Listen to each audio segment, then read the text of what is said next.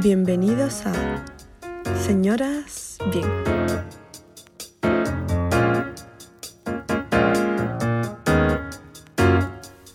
Cuando nacemos, nos educan en que hay una serie de pasos que debemos seguir.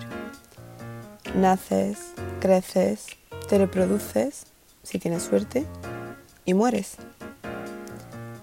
Esos son los pilares fundamentales de la vida de una persona. Después está eso que dicen de tienes que escribir un libro, tienes que plantar un árbol. Pero bueno, eso ya son unos extras que tú eliges agregar a tu vida o no. Pero ¿qué hay sobre aquellos pasos que todo ser humano debe seguir? Que son como una ley no oficial que todos tenemos que pasar en el proceso de nuestra vida y que nadie nos informa a tiempo de que esos pasos no son tan fáciles de cumplir.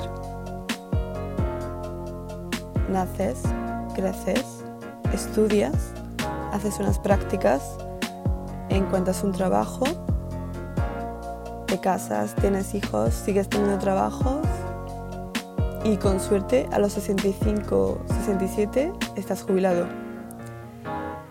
Pero realmente esto es así. Yo diría más bien que entre el punto de consigues un trabajo y terminan los estudios, hay una serie de prácticas que para muchos no llegan a tener fin o que ni siquiera son tan productivas como nos han hecho pensar. El paso de estudiar creo que todos lo tenemos más o menos claro, pero el paso de las prácticas es un mundo completamente nuevo del que ni siquiera las mismas empresas son conscientes de los pasos que ellos deben seguir para que este acuerdo entre estudiantes y compañías llegue a un punto final feliz para los dos. Parece ser que mayoritariamente en España ese proceso de prácticas solamente es beneficioso para una de las dos partes. Y fíjate por dónde la parte del estudiante siempre es la que sale perdiendo. Si no eres tú el que ha sufrido este tipo de prácticas, seguro que conoces a algún amigo, familiar, vecino o persona cercana que sí que la ha sufrido. Un día en la carrera decides comenzar unas prácticas ya sea por obligación o por voluntad propia. Y entras a una empresa con toda la ilusión del mundo, porque sabes que el día de mañana esa experiencia te va a servir y va a ser requerida para encontrar el trabajo de tus sueños. Pero ¿qué pasa cuando entras a una empresa con un contrato de prácticas y te das cuenta que la teoría no tiene nada que ver con la práctica? Todo comienza de una forma muy bonita tienes un tutor, te van a indicar cada uno de los pasos que debes de seguir, te van a formar dentro de esa empresa para que aprendas cómo se trabaja realmente siguiendo las pautas que te indican tus superiores. La verdad es que no pinta nada mal. Hasta que va pasando el tiempo y ese tutor que te asignaron, si es que algún día te asignaron a alguno, deja de revisarte las cosas. Y de repente un día te das cuenta que entre el primer día que entraste a esa oficina y el día que te diste cuenta que ya no hay nadie que revisa tu trabajo, no han pasado tanto tiempo como el que debería. Que por suerte o por desgracia, sigues con un contrato en prácticas, pero ya de esas prácticas solamente queda el nombre del contrato. Y que tú ya no eres un alumno que está aprendiendo, sino que trabajas al mismo nivel y con las mismas exigencias que el resto de tus compañeros, con un salario mucho más elevado. ¿Y dónde están aquellos que nos deben avisar de que eso no es lo permitido? ¿Dónde están los que revisen que realmente no se están aprovechando de nosotros, los estudiantes? Cuando eres estudiante y vas con tu universidad y con un convenio en prácticas, siempre puedes recurrir a la universidad pero ¿qué pasa cuando terminas la universidad, terminas el máster y sigues dentro de un contrato en prácticas? ¿Qué pasa con esas empresas que saben perfectamente que hay un gobierno detrás que les ampara y que permiten contrataciones bajo el título de prácticas o becarios, pagando lo mínimo a unas personas recién tituladas y salidas con toda la ilusión del mundo de sus carreras y que realmente solo se van a aprovechar de esa ilusión y de esas ganas de aprender, pero con un salario realmente pésimo. Esta es la realidad de muchas personas en nuestro país, de muchos jóvenes que no es que no quieran trabajar, es que llevan meses trabajando y dándose cuenta que la empresa a la que pertenecen realmente se está aprovechando de ellos.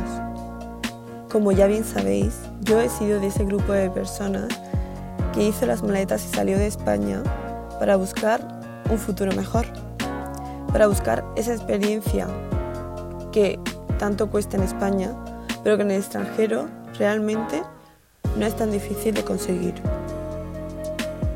Y solamente cuando sales de esa burbuja en la que nos encontramos los jóvenes en España, te das cuenta de que en otros países esos contratos en prácticas realmente sí que merecen la pena. Salarios dignos, horarios normales y un proceso de aprendizaje que realmente te ayuda a crecer, tanto en el mundo laboral como en el personal. Si otros países son capaces de hacerlo bien, ¿qué ocurre en nuestro país? ¿Recordáis los pasos que hemos dicho previamente que todo ser humano debe recorrer hasta llegar a esa frase de pensionista? Sinceramente, ¿cuántos de vosotros habéis pensado a esta chica se le ha olvidado crear tu propia empresa? Ese también podría ser una opción, ¿no? ¿Por qué no podemos ser nuestros propios jefes? Seguro que muchos de vosotros pensaréis, bueno, esa opción está, pero quizás cuando ya eres un poco más mayor, cuando ya has trabajado para alguien, sabes perfectamente los pasos que debes de seguir, tienes un dinero ahorrado. Pero ¿por qué no se le motiva a los jóvenes a ser independientes? A seguir sus sueños y que esos sueños no dependan de trabajar a la sombra de alguien, sino de trabajar para ellos mismos. Realmente los jóvenes de hoy en día no pueden crear su propia empresa. Tanto dinero se requiere y tan difícil es. ¿Y qué pasa si a todo esto le sumamos que esa persona que quiere ser independiente y que quiere crear su propia empresa es una mujer? ¿Crees que lo tendría más fácil o no? Hoy hablamos de todo esto y de mucho más con una joven de 21 años y, para sorpresa de muchos de nuestros oyentes, acaba de abrir su propia agencia de comunicación y marketing. ¿Os interesa escucharla? Hoy, en Señoras Bien, hablamos con Claudia Hernández. ¿Qué tal, Claudia? Muy bien. Muy bien, gracias por invitarme. Y... Nada, gracias a ti por aceptar. bueno, has venido aquí a contarnos un poco cómo has llegado de terminar la carrera que has hecho en Londres sí. y a empezar un proyecto en una agencia de comunicación y marketing, ¿no? Eso es. ¿Qué estudiaste en la universidad? Pues estudié eh, Relaciones Públicas y Publicidad con, bueno, el nombre completo era como con estudio de la comunicación, algo así, pero básicamente comunicación y publicidad. Y eso lo estudié en la Universidad de Westminster, en Londres, hace, bueno, acabé la carrera hace un año, bueno, el pasado mayo. Así que sí. ¿Y cómo fue la experiencia de estudiar fuera de España y en Londres además? Jo, pues, em, bueno, a ver, yo había estudiado toda mi vida en un colegio americano en Bilbao, entonces igual a cierta gente pues el idioma es como la primera barrera, ¿no? Pero yo esa pues bueno, no la tenía, pero sí que fue todo un poco mm, a última hora. A mí siempre me llamaba la atención eso de irme a estudiar fuera, pero yo también soy muy dejarlo a última hora y pues lo mismo pasó con la carrera. Entonces no sabía ni qué estudiar, ni dónde, ni nada. Yo quería hacer algo creativo, pero luego me entró un poco el miedo, ¿no? Por al final siempre es como, bueno, sí, me encantaría hacer bellas artes, pero ¿y luego qué? Y luego y empecé como eso y encontré de repente publicidad y fue como algo que yo creía que combinaba un poco las dos partes, ¿no? Pues el lado creativo, pero también poder hacer algo un poco más empresarial o con un poco más de estabilidad. Y encontré, bueno, aquí en España no había muchas universidades que lo hiciesen, eran casi todo privadas y me daban un poco de, perecita. Entonces, no sé, encontré que había muchísimas en Londres, porque Estados Unidos lo descarté por precio, y, dije, bueno, pues eh, mandé solicitudes y a última hora me aceptaron y fue a lo, pues ni me lo pensé y fui. Y nada, luego una vez ahí, pues la verdad que, que creo que es muy distinto todo a España, el sistema educativo es completamente distinto y la verdad que me alegro de haber hecho una carrera así allí, porque son carreras que quizás son un poco más, no modernas, pero que igual antes no se estudiaban. Y aquí tengo eh, amigas que la están haciendo y me parece como ilógico dar una carrera tan, tan cambiante y tan moderna eh, con un sistema tan anticuado de exámenes. Por ejemplo, no sé, se tenían que aprender qué es em, una campaña, la definición literal. Y es como, y en, Inglaterra el sistema educativo es completamente distinto, es toda base de proyectos, eh, muchas prácticas, pero sí que, no sé, a veces chocaba un poco esos dos mundos porque yo, por ejemplo, aquí todos mis amigos que están estudiando, eh, cuando estudias, estudias, prácticas ya pensarás cuando acabes la carrera y después del máster y bueno, con calma. Y yo llegué ahí y el primer año ya la gente estaba haciendo prácticas y yo, uff, y sí que era muy distinto porque sí que no tenía, por ejemplo, cinco días la semana clase, no tenía que estar todo el día estudiando, entonces sí que me sobraba tiempo, pero yo, bueno, y la gente ahí, pues eso lo, lo aprovecha de otra manera, haciendo prácticas. Entonces, pues bueno, como me sobraba tiempo y al final, pues quieras que no, se te pega y te, no sé, te, joder, pues tendré que hacer algo. Y nada, yo también pues estuve en varias, varios proyectos haciendo prácticas y, y eso está guay. Pero por otra parte, también es por esa misma razón es mucho más competitivo todo ahí. O sea, tú entras a la carrera y el hecho de ya estás haciendo prácticas es como que tienes que salir y, estar ya en una de las top agencias o top empresas porque como has tenido que usar esos años para ir haciendo currículum, cosa que aquí no pasa porque ya lo vas haciendo después de la carrera, pues sales y es ya súper competitivo. Es como que ya te has tenido que formar en esos tres años o cuatro y, la gente, pues eso, eh, mandando a empresas y a agencias que, que, son impensables al salir de la carrera. Pero bueno, la, en general la experiencia académica muy, muy buena. Me parece increíble todo lo que me estás contando, la verdad, porque yo, por ejemplo, es que sí he estudiado en España, es tal cual como lo dicen nosotros, a nosotros no nos preparan para lo que hay después de la carrera. Nosotros estudiamos una teoría, da igual la carrera que estés estudiando, quizá en medicina un poco diferente, por supuesto, pero por lo general no nos preparan para el mundo real, nos meten en una cápsula, nos, nos dan muchísimo material, muchísima teoría y cuando sales estás perdido, pero tú, por ejemplo, eso si la has tenido que luchar desde el día uno, para ti eso te ha tenido que ayudar muchísimo, tanto para crecer profesionalmente como para afrontarte a diferentes situaciones, ¿no? Sí, como te digo, es un sistema totalmente distinto porque en Inglaterra tú em, puedes tener un trabajo, puedes tener unas prácticas y se amoldan las prácticas a ti porque eres el estudiante y como que respetan eh, que tú te estás formando y esas prácticas es algo eh, complementario para aplicar y que vayas aprendiendo. Cuando aquí es como entras unas prácticas y es sin cobrar, a tiempo completo, eh, tienes que dedicar tu vida a las prácticas. Entonces entiendo que aquí sea casi impensable, aparte de porque no te da la vida estudiando tanta teoría y tanto examen, es como imposible. cuando acabe la carrera, yo creo que también todo el mundo, por, mucha, por mucho que hayas aprendido, muchas prácticas y mucho de todo, siempre sales pensando, ojo, eh, no tengo ni idea en realidad de hacer nada. Que luego te das cuenta que sí, que, que sí, que sabes más de lo que piensas quizás, pero, pero bueno, y la verdad que sí que tener esas prácticas durante la carrera sí que me ayuda un poco igual a ganar esa confianza que mucha gente no tiene cuando sale porque, porque he podido, o sea, pude aplicar cosas y pude ver situaciones reales. Entonces, sí que en ese sentido sí que, sí que lo agradezco mucho.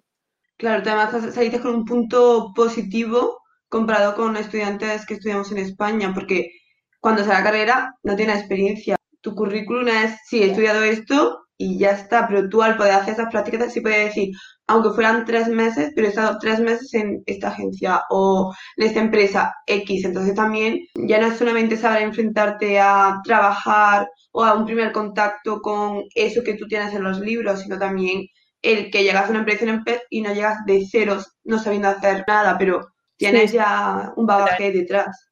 Y luego, por ejemplo, yo creo que para carreras que son un poco más prácticas, luego, mismamente, por ejemplo, periodismo, así, pues yo todos los trabajos que en vez de hacer exámenes eran trabajos, pero trabajos que luego te servían para crear ese como portfolio, que aunque no tuvieses, tú decidieses no hacer prácticas, yo qué sé, por ejemplo, eh, una asignatura, pues tenía que hacer una campaña gigante con un grupo tal y que al final eso, pues, vale, igual no he trabajado en X sitio, pero mira, he hecho esto. O, por ejemplo, me acuerdo que en la carrera, o sea, en la universidad, eh, estudiantes de periodismo también, trabajos en sí, en vez de exámenes, les hacían casos reales que luego les servía también, pues eso, para ellos, pero, o sea, como aprendizaje, pero también para, para luego poder decir, oye, mira, he hecho esto a empresas y, empezar con, con una base.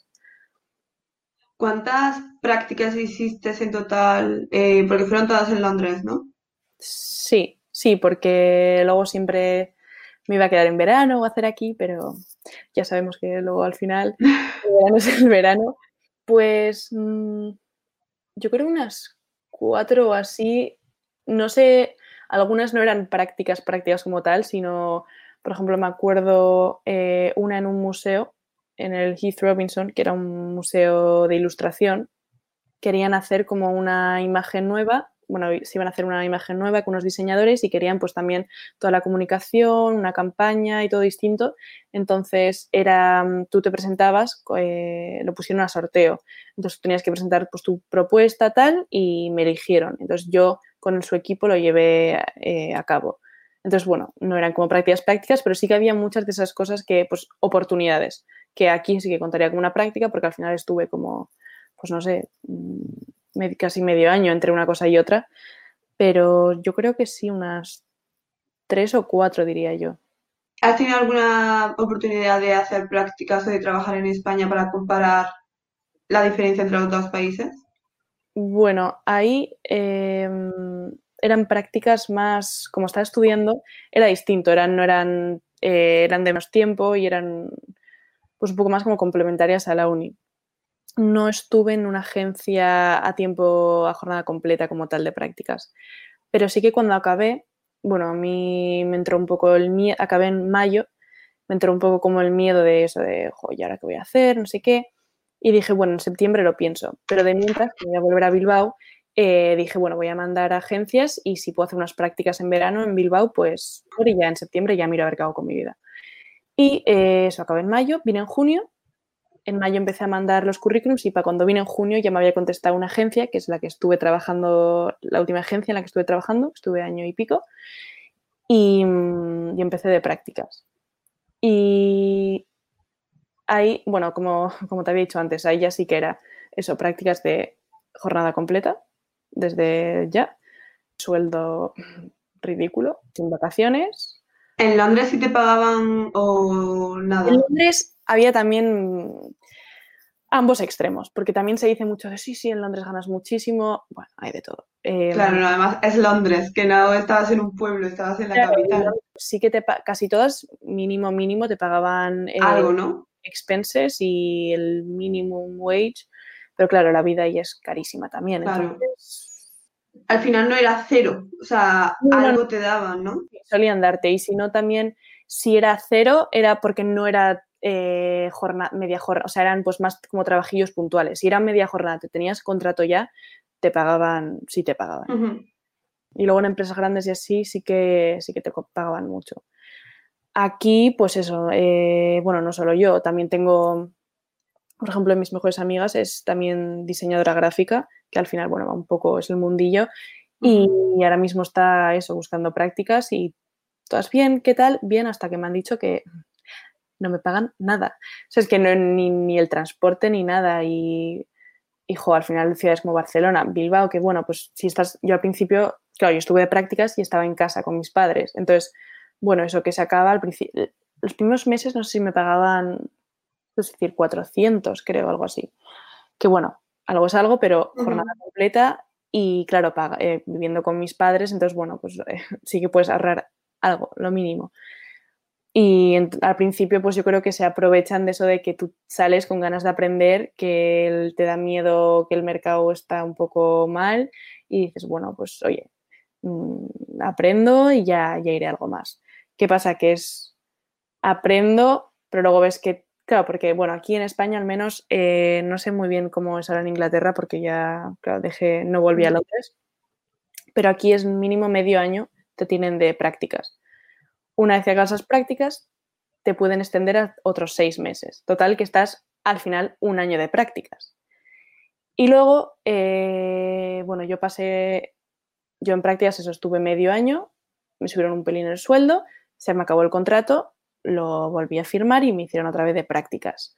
Obviamente todas las empresas, si te pueden pagar menos, mm, pues te pagan menos. Y ahí me subieron un poco el sueldo, pero eso, otro medio año de prácticas. Ya cuando al de un año no me podían hacer más prácticas, eh, me ofrecieron contrato indefinido. Pero eh, contrato indefinido, hasta el tercer año no puedes ganar el 100% de tu puesto. Entonces, el primer año creo que es el, no sé, esto no me hagas mucho caso, pero no sé, es el 70, luego el segundo el 80. Vamos, que para cuando puedes, y esto con suerte, si encuentras prácticas en la primera, pero para cuando puedes cobrar ya el sueldo base, que encima es una mierda por lo general, o sea, es como mil poco. Sí, es la verdad, es la verdad. Cuando llegas a cobrar dos mil y pico euros, no, no, o sea, sueldo muy base, ya han pasado eh, tres, cuatro años. Entonces es un poco desesperante. Pero, y yo creo que en Inglaterra eso sí que, por ejemplo, escalas mucho más rápido y también se premia mucho más. Aquí yo creo que tienen mucha cara de, sí, sí, nos encantas, vale, pues súbeme el sueldo, no, porque no podemos, entonces juegan un poco contigo. Yo he de admitir, yo al principio pues me ofrecieron prácticas y fue como, va, no voy a decir nada, bastante que me están ofreciendo, no... Sí, al final como que te ves forzada incluso a estar agradecida de que estoy trabajando gratis. Eso es, estás al principio estás agradecido y, y tampoco tienes ni idea, yo creo que esto también lo he hablado con amigos a veces, que sales y no tienes ni idea de, de tus derechos como trabajador, eh, no tienes ni idea, te hacen un contrato y tú, ¿vale? Y luego miras atrás, empiezas a aprender más y dices, ¿cómo me ¿Cómo hice eso? ¿Cómo acepté eso? ¿Cómo? Y, eso, y no solo yo, que yo dentro de, pues, hasta afortunada, porque hablando con otra gente les han tenido en situaciones mucho peores. Entonces, bueno, es, es lamentable.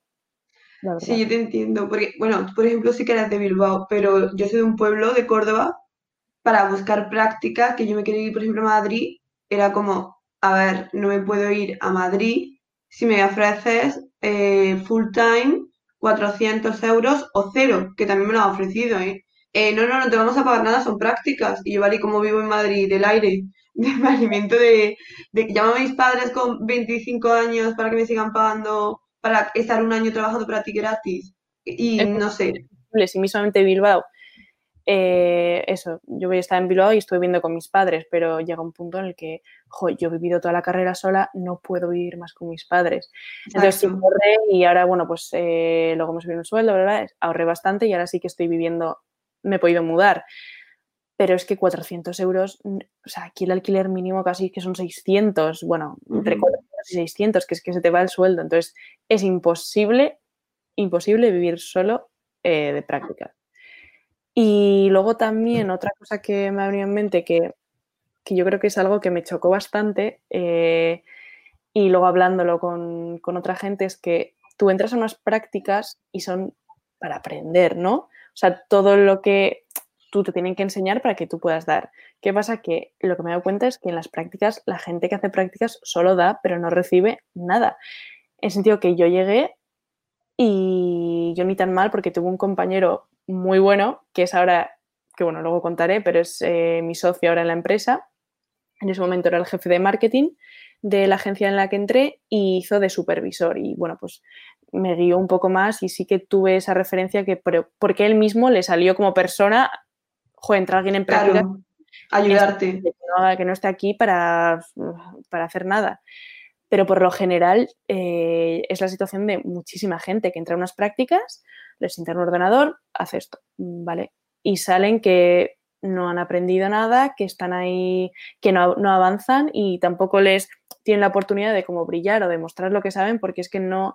No le dan la oportunidad. No le dan la oportunidad. Entonces, eh, y bueno, a mí, por ejemplo, los jefes, alguna vez, cada tres meses, cuando me querían pedir algo, de repente se les ocurría decir, oye, ¿qué tal? Bien, gracias por preguntar. Pero, pero sí que es verdad que no... Eh, yo creo que en general el concepto prácticas eh, en España ahora mismo es sacar trabajo a, costa de alguien que no le estamos pagando nada hasta que no sea útil y ya está. Y luego coger otra, otra de prácticas. Y es súper triste es súper triste. Sí, completamente de acuerdo contigo. Además, yo, em, bueno, yo vivo actualmente en extranjero y desde hace un tiempo también trabajo en el extranjero. Y lo que sí me he dado cuenta es que cuando yo hice mis prácticas, que yo hice unas prácticas en un periódico, te agradecen muchísimo más por poco que hagas en el extranjero. Cualquier cosa que hagas o cualquier idea que tengas, te la agradecen muchísimo como que te la valoran. Y en España como que eso, por lo menos yo y gente que tengo alrededor mía, no les pasa como que además de tenerte trabajando por cuatro duros si es que te pagan algo, no, no te agradecen o no te valoran lo que estás haciendo. Y no sé tú, pero yo, por ejemplo, cuando tú empiezas unas prácticas, tienes, bueno, tú sí tuviste tu tutor, tu tutor y tuviste suerte de que te ayudó y te formó, pero yo, por ejemplo, cuando tuve las prácticas, mi tutor de prácticas creo que duró dos semanas. O sea, como supervisando, a las dos semanas ya yo iba por libre. De vez en cuando miraba lo que hacía, o me pero era más corregirme que explicarme. No llegaron nunca a explicarme la primera semana un poco y ya está. Y a veces es como, pero si no me lo explicas, no me puedes venir y gritarme y decir esto no está bien. Es que no sé cómo se, cómo se hace. Ya, yo me acuerdo que, que, bueno, eso, mi tutor este que te estoy diciendo, bueno, se llama Markel, que luego seguramente hable, entonces, bueno, eh, él no sabía ni que era mi tutor. Eh, le dijeron, bueno, va a entrar mañana alguien de prácticas de marketing, ya está. Y entonces, él como que se sintió que tenía que tener ahí esa, como ese cargo de tutor, por así decirlo, em, para ayudarme, pero luego también algo que luego, luego me decían, jo, es que nos gustas mucho porque, porque no hay que decirte las cosas y las haces me acuerdo que siempre me decían eso, ¿no? Y que, jo, sí que es verdad y que sí que lo agradeces en cualquier sitio, ¿no? De que no tengas que estar como pidiendo algo para que, oye, pues vamos a hacer tal, solucionar cosas. Pero es que no tendría que ser así y si a mí no me, sobre todo cuando empiezas, dejo, si no me dices qué tengo que hacer, no, yo pues porque tengo mi personalidad, pero hay otra gente que igual es más... Hay más vida, claro. no sé, y no, no significa que sea menos o más y no sé, Mm, no sé, y es como eso, que no te lo agradecen o no, no sabían, no sabían ni lo que hacía, por así decir, o sea, menos en mi departamento de marketing y con Markel y alguna compañera que por al final trabajamos más como los tres, los jefes no sabían lo que hacía, no le preguntaron, sí, bien, bien, vale, bien, pues ya está. Y luego sí que, a ver, sí que tuve suerte en general, eh, las condiciones eran terribles, pero la gente sí que era muy maja y, sí que, bueno, no te hacían, no sé, tampoco, que con la gente no tuve maltrato para nada, al revés, pero sí que eso, por ejemplo, había días que yo tenía que meter horas más o me quedaba, de repente salía, había una cagada y, cuanto más pasaba el tiempo, obviamente yo más responsabilidad iba cogiendo, más eh, ya no estaba de prácticas. O sea, me tenían como eh, una empleada normal, pero yo seguía de prácticas. Y entonces, para, e, tanto para ellos como para mi hijo, yo también se me olvidaba a veces que estaba de prácticas y yo salía algún problema, me había que quedarse más, me quedaba más, hacía horas de más, tal. Y luego de repente, por ejemplo, me acuerdo que llegaron las navidades y yo, mi familia es de La Rioja. Entonces, estas navidades caían fatal, era como un miércoles o algo así, y yo dije, jo, eh, las navidades las celebramos en La Rioja con la familia y yo dije, jo, es que no tengo, claro, no tengo días de vacaciones. Y les pedí a ver si me podía coger dos días para poder al menos pasar la Navidad ahí y no tener que estar yendo y viniendo. Y fue como, bueno, ya te diremos. Y luego, sí, bueno, sin problema, claro, pero como favor especial. Claro, como que encima tú tienes que agradecerle que te están dando esos días. esas cosas y empecé a sentir como, en, serio, encima, es que tengo como, meto, había meses que metía 20 horas de más, no me las, no me las pagaban de ninguna forma, ¿eh? o sea, de ninguna forma. Y encima es como, te tengo que agradecer. Y es como, no sé, ahí eran cosillas que, que empezaban como ya ahí por Navidades sí que fue un poco de bueno. Pero claro, ya se me acaba el contrato, yo creo que se me acababa, no sé, me acabó en noviembre o algo así, y volví a firmar porque fue como de de, estoy a gusto, estoy aprendiendo un montón y tampoco me quiero ir a algo que no, no tengo nada fijo porque no había mirado nada y todavía estoy aprendiendo, entonces no, no me voy a ir, pero ahí empecé como de, no sé. A mí me pasa, o sea, yo y por la experiencia que escucho, creo que empezamos con muchas ganas, pero al ver que en, verdad ni te valoran, ni te están ayudando, ni nada, llega un momento en el que empiezas como una montaña rusa, que hay días que sí ves que estás aprendiendo y te encanta, pero otros días que estás dando, te estás dando cuenta que se aprovechan un poco de ti. Claro, yo al principio era muy de meter horas de más, o sea, meter horas de más de, bueno, si me tengo que dar media hora más, me quedo media hora más y tal, y bueno, eh, bien. Pero, y, pero bueno, yo iba, yo sabía, ¿no? Todas las horas que tenía de más y sin más. Y me acuerdo que, mm, que ya me estaba intentando organizar un poco para el verano. Ah, no, fue antes de la cuarentena, yo creo. Eh, claro, yo ya iba a empezar contrato de normal, pero como lo empezaba a mitad de año, tenía la mitad de vacaciones, o sea, tenía cinco días. iban, y luego una semana teníamos que coger la empresa, total. En resumen, que no tenía días de vacaciones. Pero yo de las prácticas traía como casi, no sé, 10 días de vacaciones en, horas. Y entonces yo fui y le les pregunté, oye, eh, mira, sé que no tengo ya días casi de vacaciones, pero yo tengo, en días, tengo mínimo 10 días de más. Eh, ¿Esto podría, podría cogerlo? Sí, sí, sí, esto antes de firmar el contrato. Sí, sí, por supuesto, claro, no sé qué, no te damos el dinero, pero bueno, tú si las necesitas, son tuyas, vale. Firmé el contrato y después de la cuarentena, pues lo volví a sacar, ¿no? Oye, me puedo bueno, es que como la cuarentena ha habido un poco tal y me habían quitado todas las horas. Así porque sí.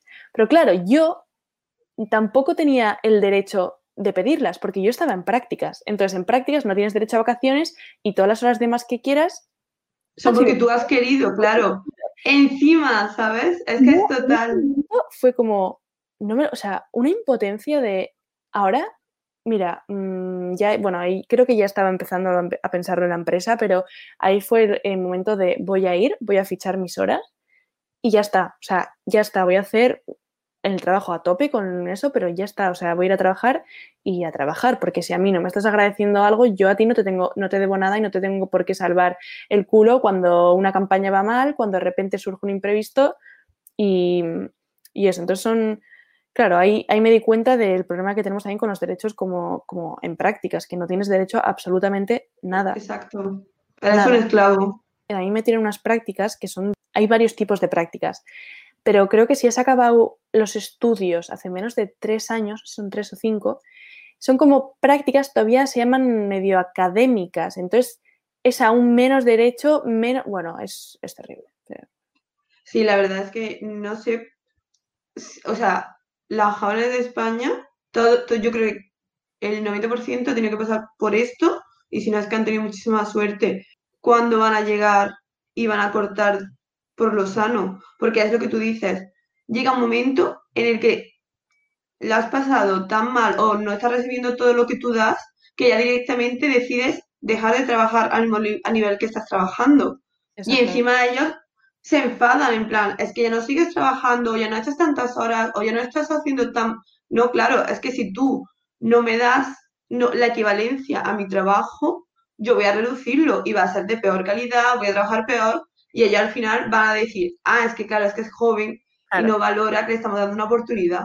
Yo, en el momento, bueno, todo lo de la empresa y todo esto surgió a raíz del confinamiento, porque en el confinamiento fue un momento que, que todo esto, al final, tú en la oficina, pues bueno, hay el contacto humano, quieras que no, y como socializas más, pues bueno, eh, hay alguna, alguna disputa o algo, pues bueno, te dicen algún comentario, pues estás con, los compañeros y tal. Lo que pasa es que en la cuarentena eh, todo como que había que pillarlo como mucho más con lupa, la comunicación era peor, todos desde sus casas y empezaron a, decir como que, claro, los jefes no se fiaban no sé por qué, porque trabajamos mucho más y, sacamos muchísimos proyectos más, pero era como que no se fiaban de que hiciésemos todo, ¿no? De todas las horas, tal, y empezaron a, ser mucho más estrictos con, con, fichar cada cosa que hacíamos. Entonces, que se hago tal, poner, había que, teníamos un programa y tenías que temporizar, poner el temporizador para cada cosita y explicar qué habías hecho, para qué cliente, pues para ver si, básicamente, si les éramos rentables, la rentabilidad que estábamos sacando. Vale, yo em, me acuerdo un día que un cliente, em, bueno, era una página, era un comercio electrónico que tenía en varios países, eh, entre ellos, bueno, en Estados Unidos y Francia. Y nos pidió a ver si podíamos encargarnos de las traducciones de la web, tal. Total que me puse en contacto con, bueno, nos pusimos en contacto con unos traductores y nos cobraban, no te sé decir, por un texto, imagínate, 600 euros. Los jefes sabían que yo sabía inglés y que otro compañero, bueno, que tenía muy buen nivel también de francés. ¿Qué hicieron? Nos pidieron que, los, que lo hiciésemos nosotros. Total que yo le saqué el texto en cosa de mm, una hora o menos y el compañero igual y yo en ese momento estaba cobrando 600 euros. Y yo dije, eh, o sea, calculé y les había, lo que les iba a costar 600, les había salido porque a mi precio ahora, que era mm, ridículo, o sea, ni dos o un euro. Y era como, podría estar simplemente, me pongo de traductora yo ahora freelance. Freelance. Un texto de eso, 600 euros y yo acabo de ganar un euro con esto. Y encima ni me lo agradecen, que no hubo ni un gracias, lo hice en un fin de semana, ni gracias, ni, ni oye, nada. Y ahí empezaron como el cúmulo de cosas. Y también en la cuarentena, y justo con este mismo cliente, me acuerdo que, yo le hice un favor. Un favor que, me, que era subir un producto a la web que me costó 20 segundos. Porque tenía un montón y es un cliente muy bueno, yo tenía mucha confianza y le subí un producto de no me cuesta nada. Total, que hablando con el jefe, pues no sé cómo le dije. Y dijo, ¿cómo? Esto hay que cobrárselo por separado. Y encima en dos idiomas, no sé qué no sé, me dijo, imagínate, 30 euros subir un producto. Y yo le dije, a ver, estos productos, más cuando ya he pagado por 50, ponerle uno extra, claro. no cuesta nada. Y le dije, y hizo, no, no, no, no, 30 euros mínimo, bla, bla, bla. Y yo le dije, le dije, me salió del alma, le dije, a mí es que no me parece ético. Y ese momento, es que siempre lo repito porque para mí fue como determinante porque se quedó callado como medio segundo y dice, mira Claudia, hoy te voy a enseñar una lección, hoy vas a aprender algo. Bórrate la palabra ético de tu cabeza. Dice, porque en, cosas de negocios o trato con clientes no hay nada ético, no. Aquí cada minuto es dinero. Y hoy fue la única vez que de verdad fue como que le quise contestar al jefe de decir, ¿ético? ¿Te claro, porque a ti no te parece, te parece ético como me tienes a mí. O sea, cada minuto es dinero y mi tiempo... Pero para él, claro, es dinero para él, no para ti.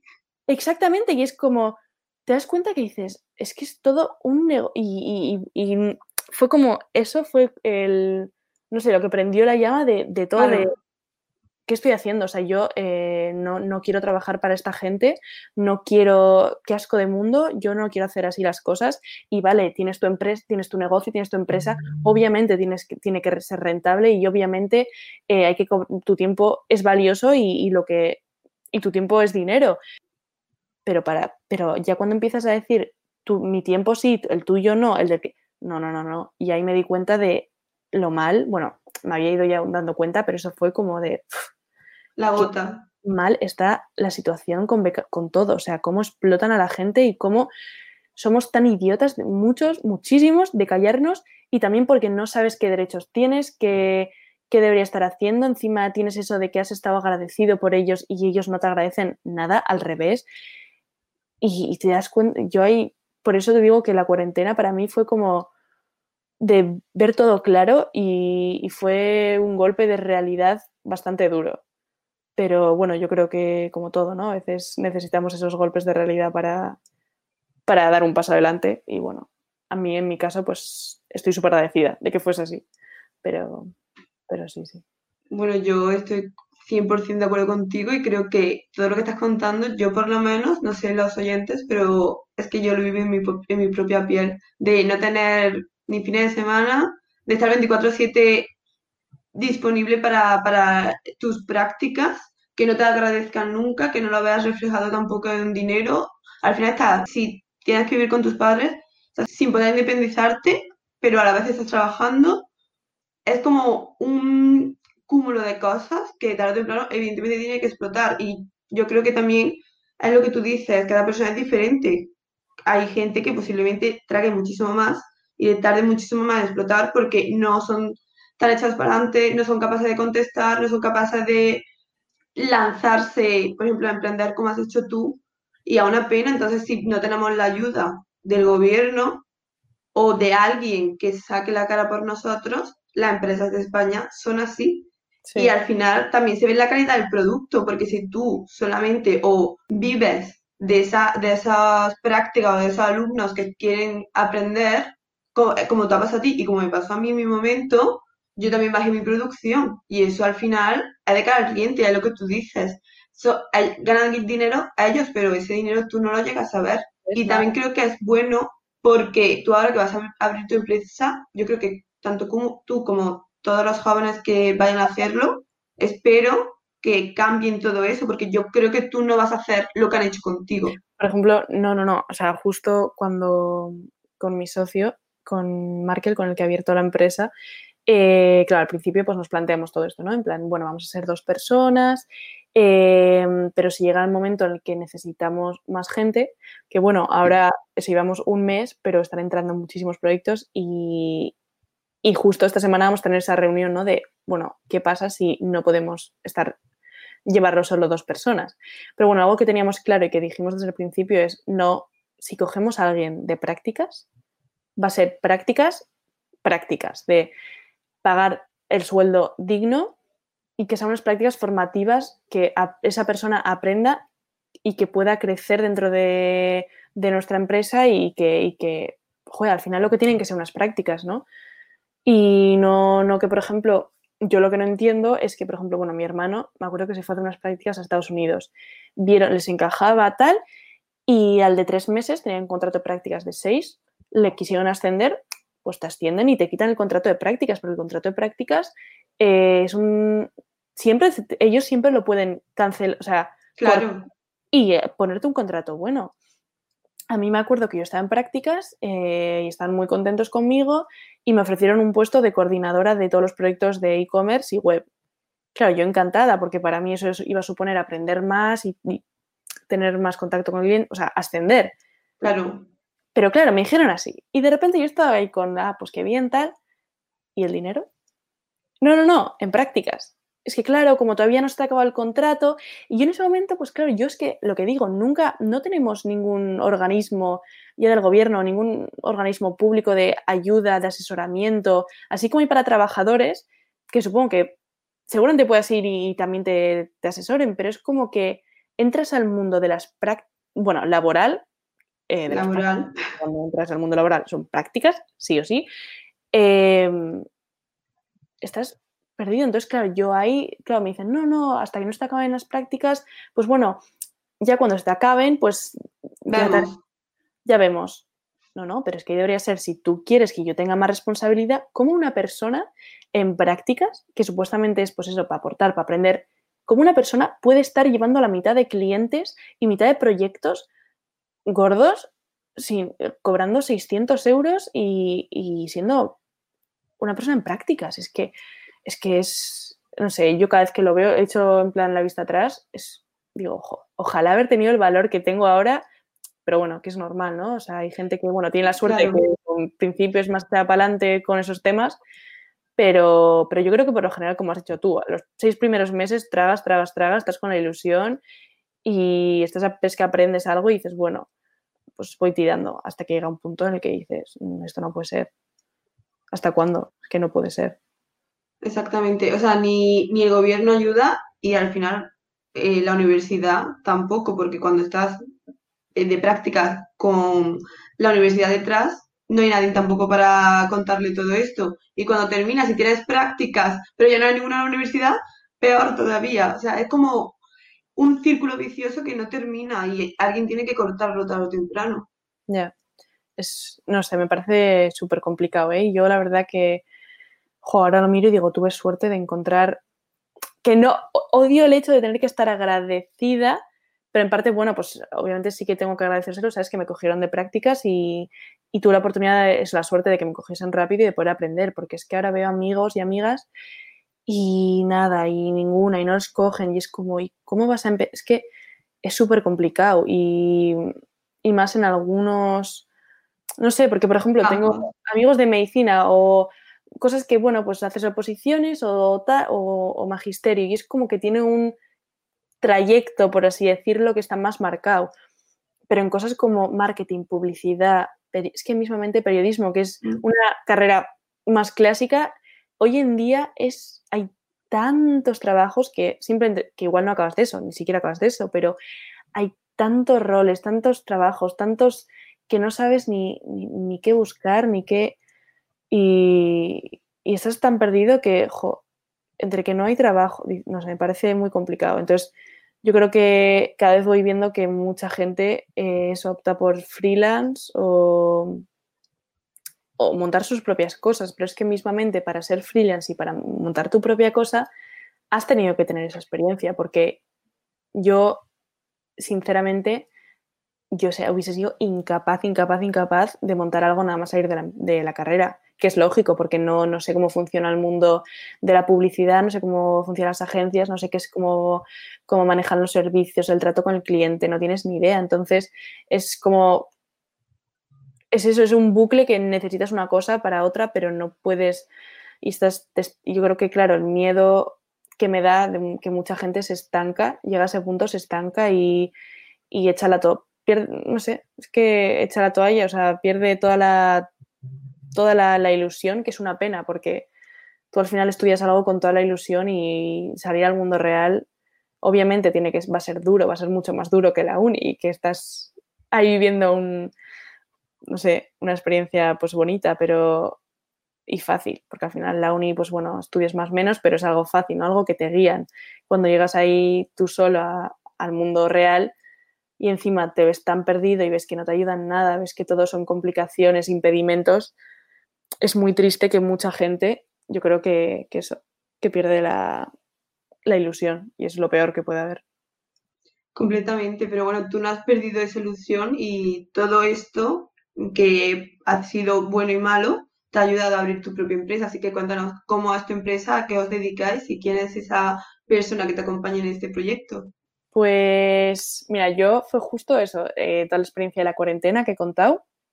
Pues ahí como que uno de mis compañeros, que se llama Markel, que es el que era el director de marketing de la agencia en la que estaba, él estaba también muy quemado. Él llevaba ya muchos más años y también con su historial de falsas de prácticas, tener que estar de falso autónomo, eh, bueno, mm, otras experiencias en otras empresas, bueno, un montón de, de, lo mismo, ¿no?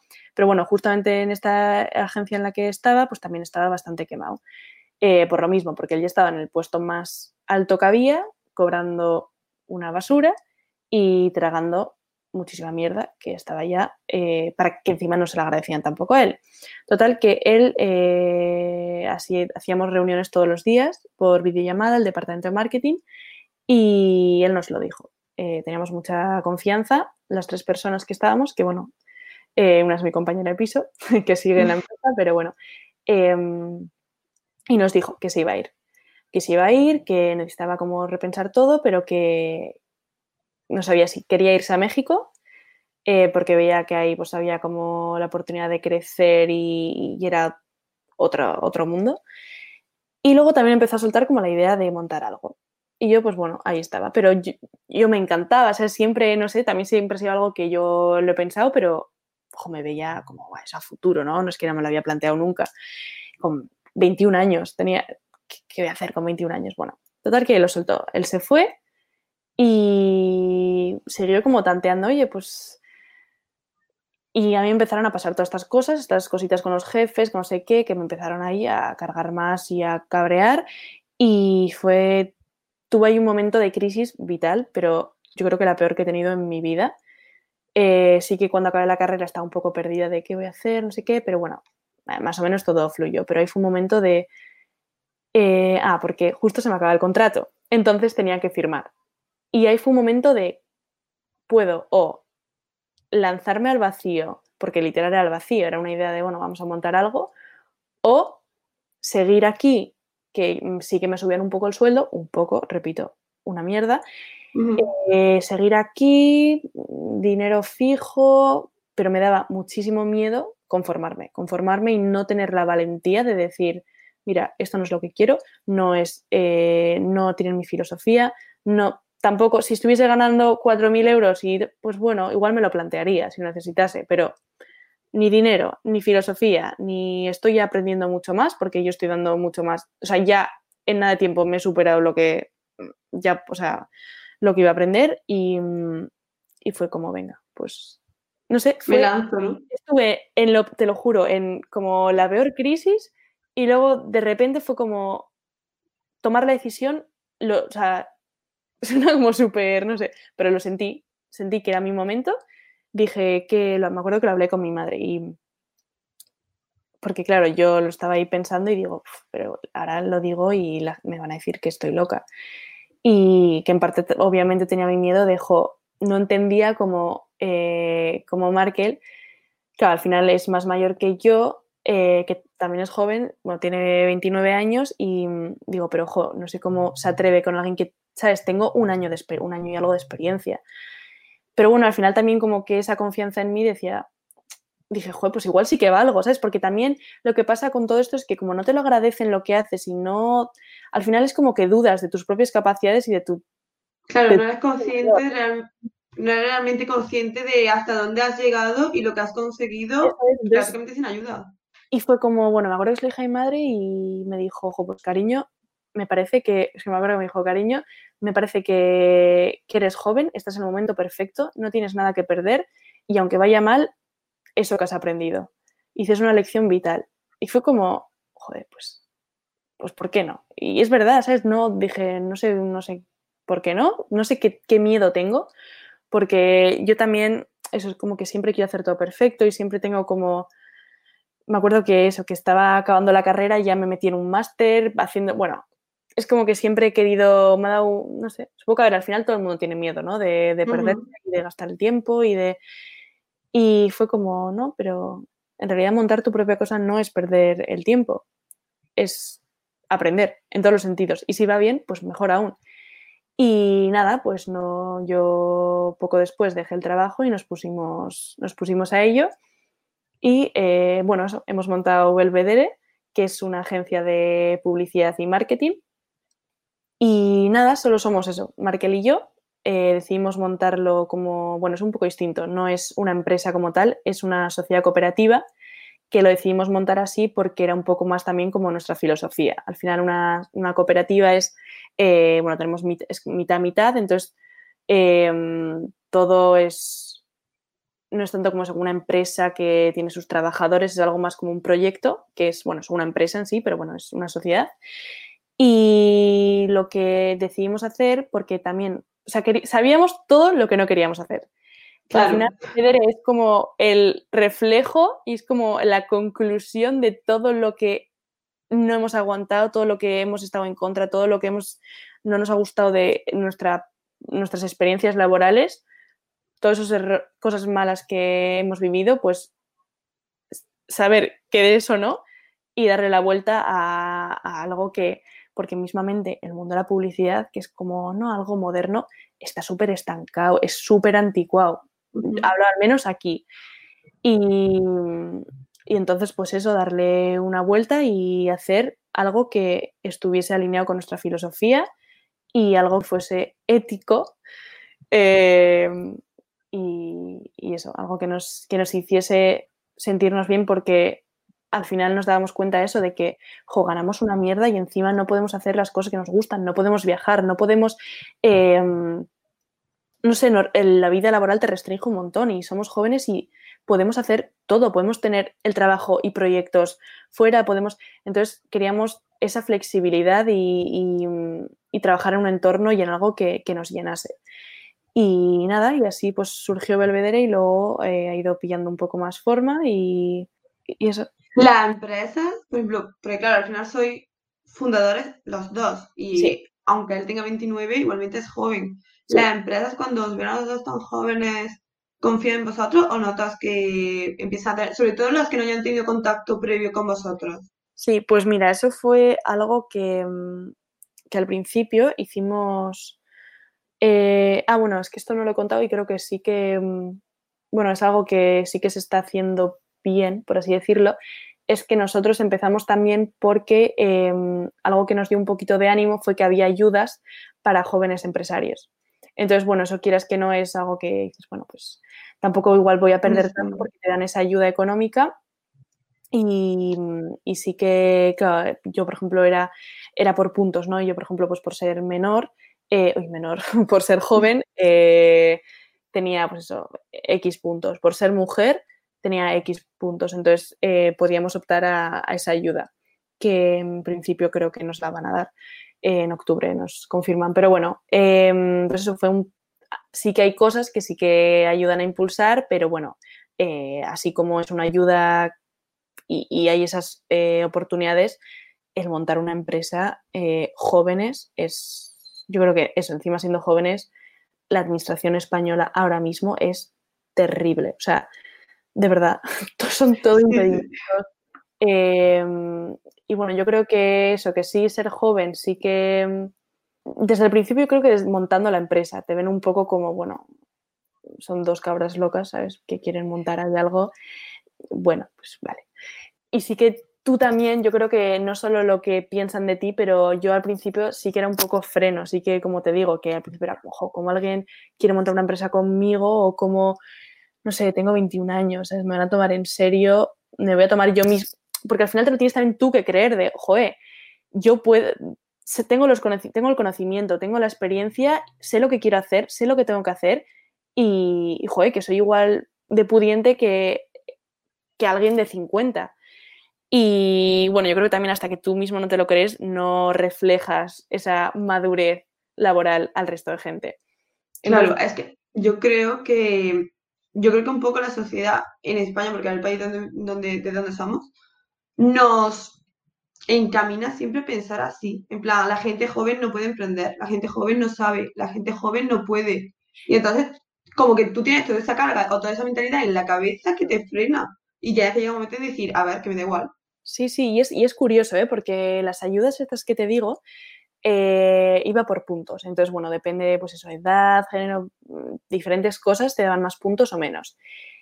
Y es curioso porque es unas eh, becas de, unas becas, unas ayudas de emprendimiento. Entonces, tú y, no sé, yo creo que todo el mundo pensaría, ah, pues para jóvenes, para emprender y bueno, para el resto de gente, pero lo que más puntos se daría es pues alguien joven que no tiene los recursos, no tiene eh, económicamente, no es tan pudiente como alguien de 50 o 60 o de 40, da igual, eh, para lanzarse a hacer algo, entonces necesitas ayuda. Pues curiosamente, lo que más puntos daba era tener 50 plus años. Pues luego ya joven y luego ya ese en, entre medio. Pero yo me acuerdo que yo lo vi y dije, ¿cómo puede ser que, que, que que estás premiando más a alguien, o sea, estás diciendo a alguien con 60 que ya ha tenido su... que también es difícil, ¿eh? Gente que se queda sin trabajo a los 50 y dicen ahora que... y me parece genial y esa ayuda me parece perfecta, pero me... que no se ayude más a los jóvenes, o sea, que no se priorice, que al final somos el futuro.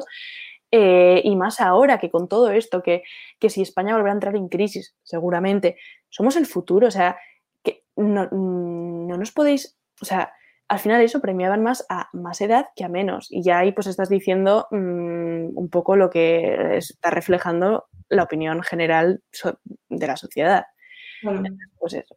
Y luego, bueno, que me he ido un poco de las ramas, me habías preguntado de cara, cara a clientes. Sí que es verdad eso, que cuando haciendo la ayuda eh, hicimos un plan de marketing nuestro, ¿no? De Belvedere. Y una de nuestras como amenazas o debilidades que ambos sabíamos era que, jo, al final, quiera, da pena, pero esa, al ser jóvenes, que nos tomasen como menos o menos capaces de hacer nuestros servicios eh, cara a clientes. Pero luego, la verdad que, no está siendo tan así. Em, por ejemplo, el otro día firmamos un, tuvimos una reunión, eh, bueno, enviamos un presupuesto a unos clientes que estaban también eh, barajeando la opción con otras empresas. Y nos llamaron luego una hora después diciendo, oye, eh, el proyecto es vuestro y nos ha encantado esa como nos dijo esa frescura, como esa, se nota ese aire joven, esas ganas de ideas distintas, pero esa madurez.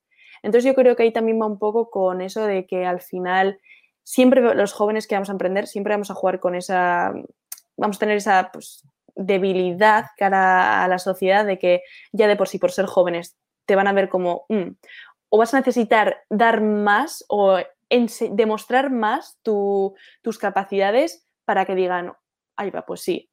Pero yo creo que una vez te lo crees y, bueno, y sabiendo que vas a tener que siempre dar un poquito más para convencer a esa persona, yo creo que luego se vuelve una ventaja porque, como te digo, mm, la gente, o sea, falta, faltan jóvenes, faltan jóvenes trabajando. Entonces, esas ideas que tenemos los jóvenes y esas ganas y ese, e, esa filosofía de trabajo también y de buen hacer, yo creo que una vez te empiezan a escuchar, el problema es que te, que te escuchan, cuando te escuchan dicen, esto es lo que necesitamos. Desde los clientes es como, joder, necesitamos más gente así. Entonces es una pena que, que, tanto no sean oportunidades y que la gente sea tan, tan, no sé, echada para atrás al principio igual con, esas cosas de la edad.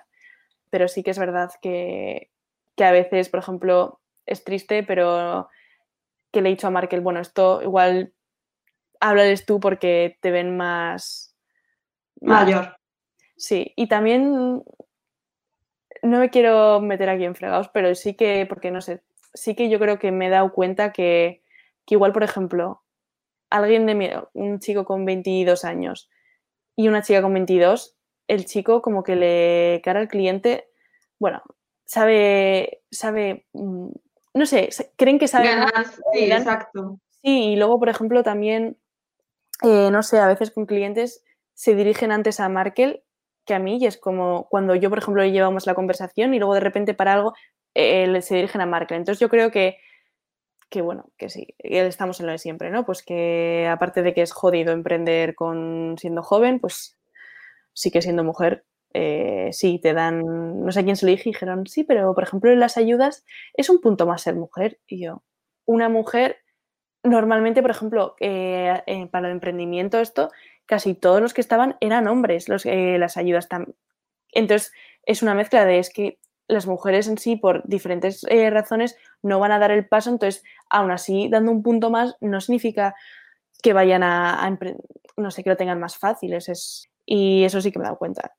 En muchas cosas, como en toma de decisiones, eh, miranme igual más a Markel que a mí, pero bueno, es algo que internamente mm, somos o sea, llevamos todo por igual y al revés todo es entre dos, no, eso para nada afecta internamente la empresa, pero bueno, sí que cara a clientes hemos visto, o, en la administración pública, ¿eh? también de, de, no sé, cosas, por ejemplo, contratos y así, o había que hacer papeleo y se lo ponían primero a firmar a él, es como, o el nombre, por ejemplo, la Constitución nosotros lo pusimos al revés, Markel puso Claudia y Markel y lo cambiaron de Marquis como...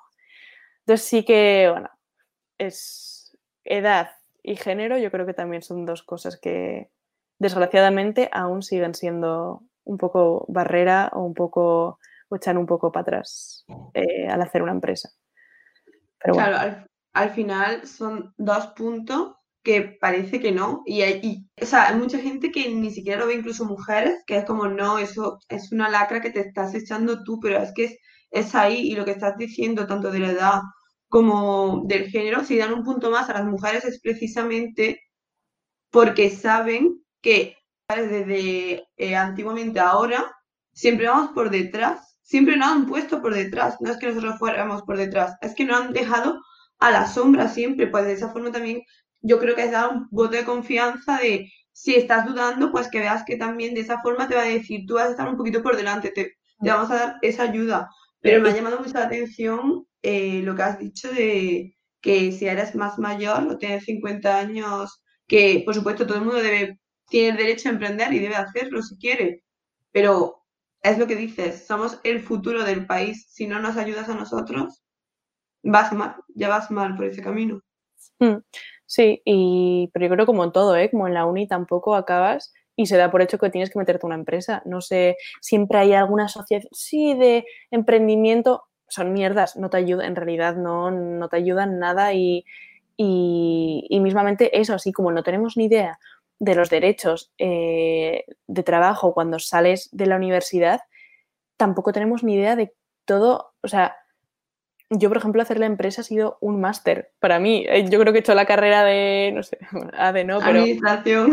Sí, casi, porque ha sido ir aprendiendo todo sobre la marcha eh, de qué es Hacienda, qué no sé qué, qué impuestos y, el, y dices, no tengo ni idea de nada y son cosas que deberíamos de saber y mucha gente yo creo que empieza igual el proceso de hacer algo, se ven eh, que no, no, son capaces, igual que no entienden tal y, se echan para atrás. Entonces, yo creo que, que también falta ahí esa educación no sé, yo creo que es, yo creo que en bachiller mismamente, que es como es como todo, ¿no? De por qué tendrías que acabar bachiller y dan por hecho que vas a ir a la universidad.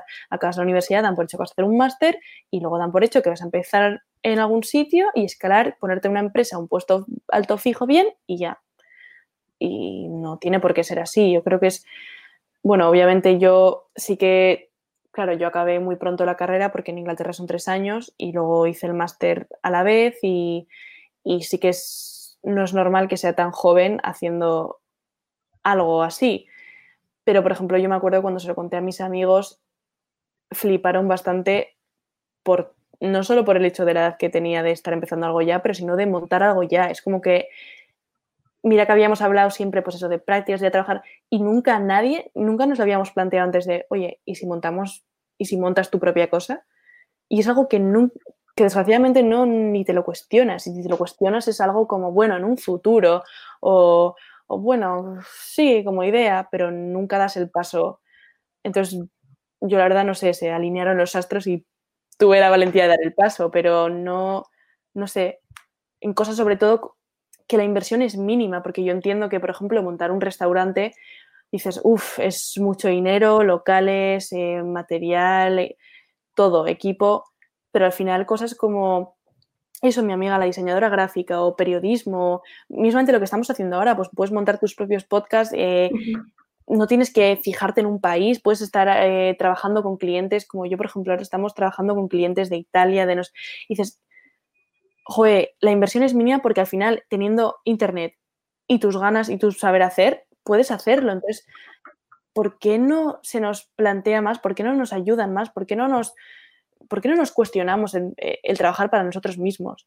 Y yo creo que es un poco culpa de todo, de la sociedad, del sistema educativo, del sistema laboral. Y, y yo creo que, bueno, que me alegro que hagas estos podcasts para que al menos, no sé, igual alguien que ni se lo había planteado, pues se lo planteé y que, y que sí, es difícil, pero para nada es más difícil que estar en una empresa tragando mierda, cobrando una mierda y, estancándote ahí años y años. ¿Qué, ¿Qué, vas a perder como mucho? ¿Un año y, y, un poco de dinero? Pues mira, eso, eso que has aprendido y eso que vas a saber, no sé. Yo, por ejemplo, me da muchísimo miedo eso, el estancarme por sí y luego seguir años y años y ahí sí que estás perdiendo tu tiempo. Emprender yo creo que nunca es una pérdida de tiempo.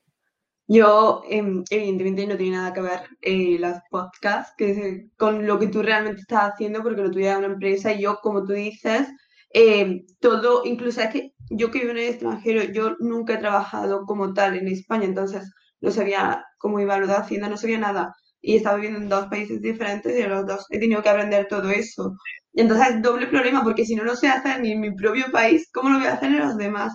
Y es un agobio continuo, cualquier, incluso hace poco tuve que ir a cambiar la dirección de mi casa aquí en Lisboa, y te lo juro que iba agobiada en plan, es que no sé cómo se hace, es que nunca me, me, nunca me han enseñado nada, ni lo más básico, ni siquiera en mi país. Entonces, somos capaces de ver que es algo que se tiene que, que enseñar lo más básico para la vida real, desde, no te digo la escuela, evidentemente, pero desde el bachillerato que ya tienen un, conocimiento de la vida, porque no se dan cuenta la gente que las personas que están por encima nuestra.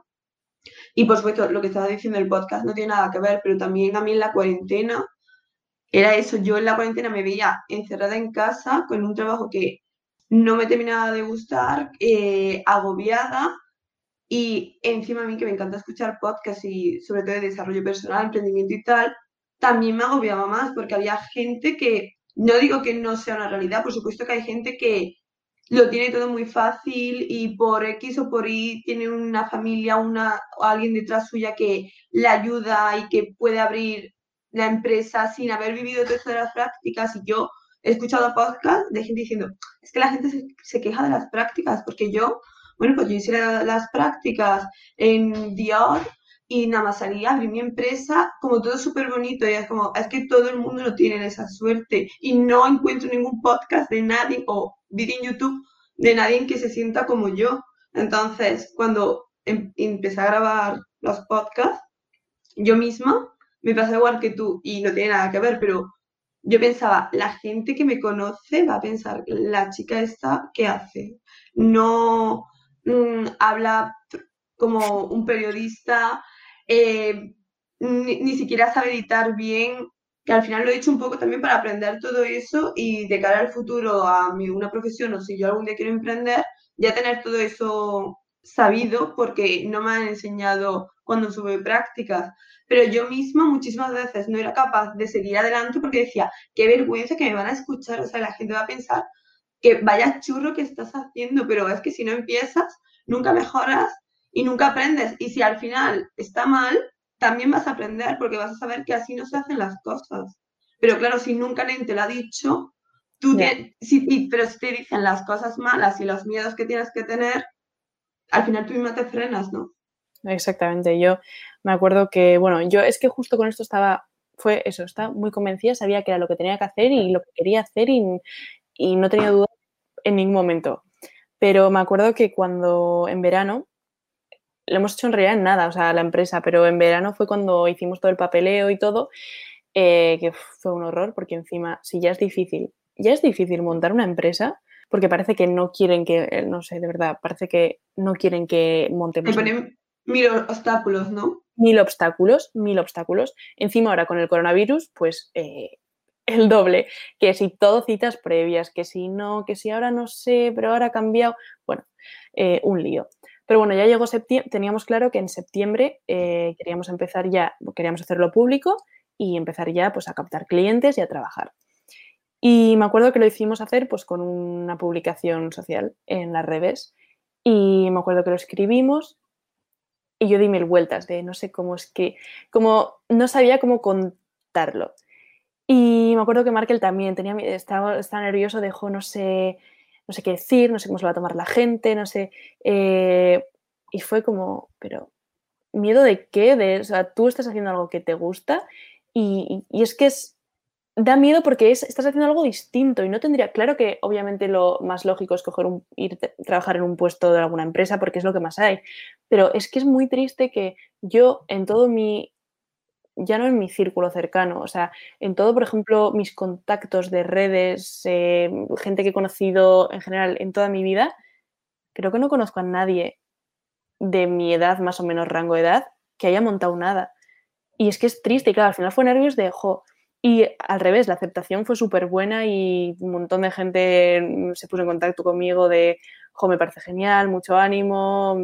Y, por ejemplo, me estoy acordando ahora que que hice, que la verdad que, bueno, fue un mensaje que me, no sé, que me hizo especial ilusión porque fue una compañera de la universidad que mm, siempre había sido calladita, pues bueno, había pasado un poco desapercibida y me escribió que muchísimas gracias por, hacer esta historia pública y por eh, dar un mensaje o mostrar al mundo que se puede hacer lo que quieres y se puede como perseguir tus sueños y, porque ella había estado, eso, que llevaba un año buscando prácticas, que había empezado una así que muy mal, que esto en Londres, se volvió a su país, era ya rumana, y se ha vuelto a Rumanía y está haciendo algo, pero tampoco está contenta y que tiene mil miedos, mil dudas y que, bueno, que aunque ella misma igual ahora no voy a emprender, que simplemente como el mensaje o el hecho de que de visibilizarlo, que es, que es una opción que se puede y que,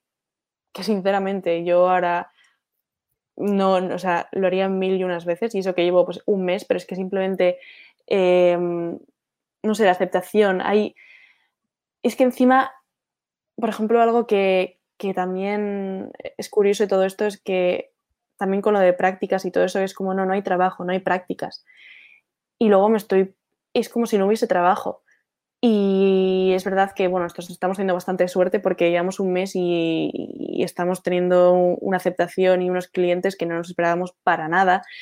Pero sí hay trabajo, sí hay oportunidades de, trabajar y, porque te diga una empresa que no, te, que no te necesita o que no es que no haya trabajo, es que igual en ese momento no eres, útil, no quieren gastarse 600 euros en ti, pero tú si quieres hacer algo, hay trabajo fijo si tienes ganas y, ganas de trabajar y tienes ilusión.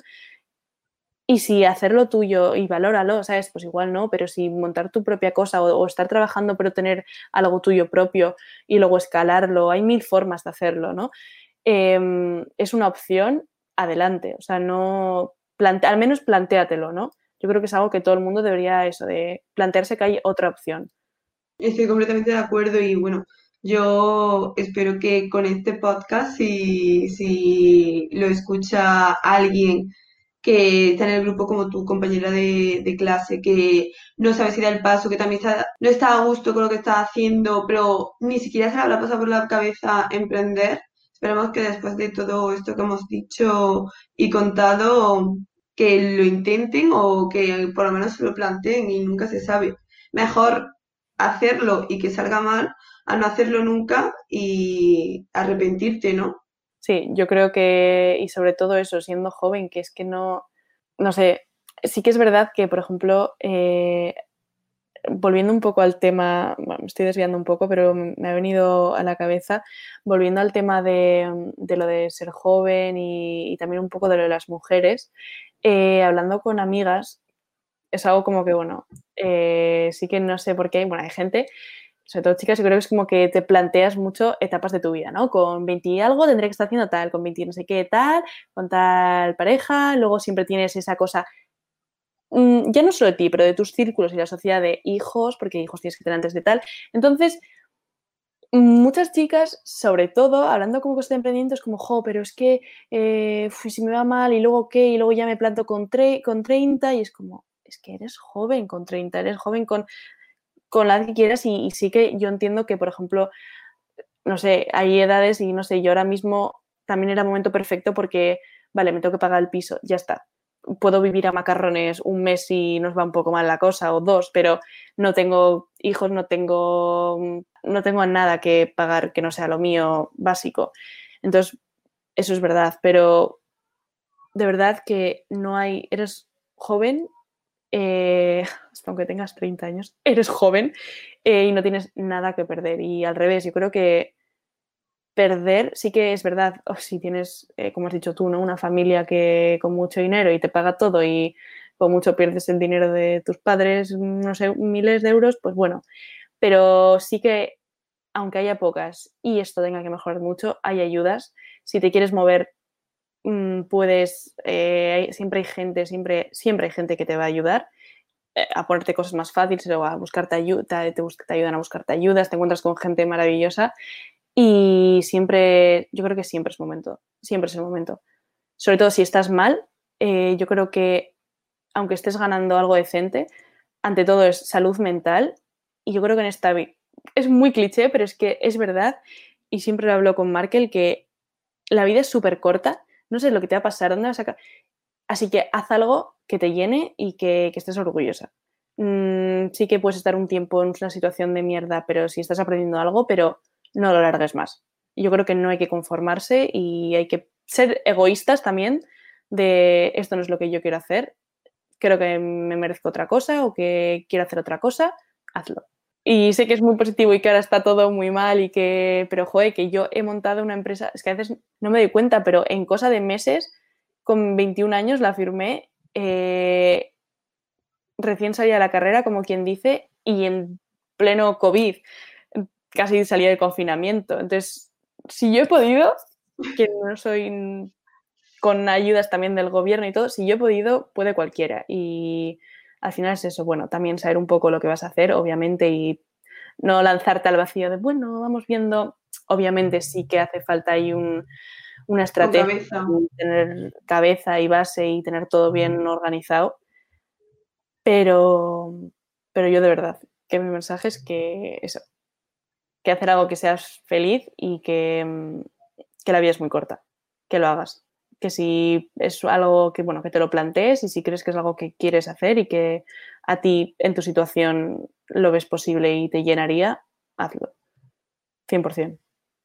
Pues con este mensaje creo que es perfecto para terminar el podcast. Eh, claro, yo desde aquí no te puedo desear mayor suerte y ojalá que todo vaya genial, que estoy segura que sí. Y aquí tienes tu casa si algún día quieres volver y contarnos. Gracias. Siempre bienvenida. En redes sociales de, de Belvedere podréis ir viendo cómo crece, que también está guay, como quiero que la gente vaya viendo como, ¿no? como algo de una ilusión puede crecer algo, entonces bueno, podéis ir viendo ahí. Pero, pero sí, muchísimas gracias, de verdad, María.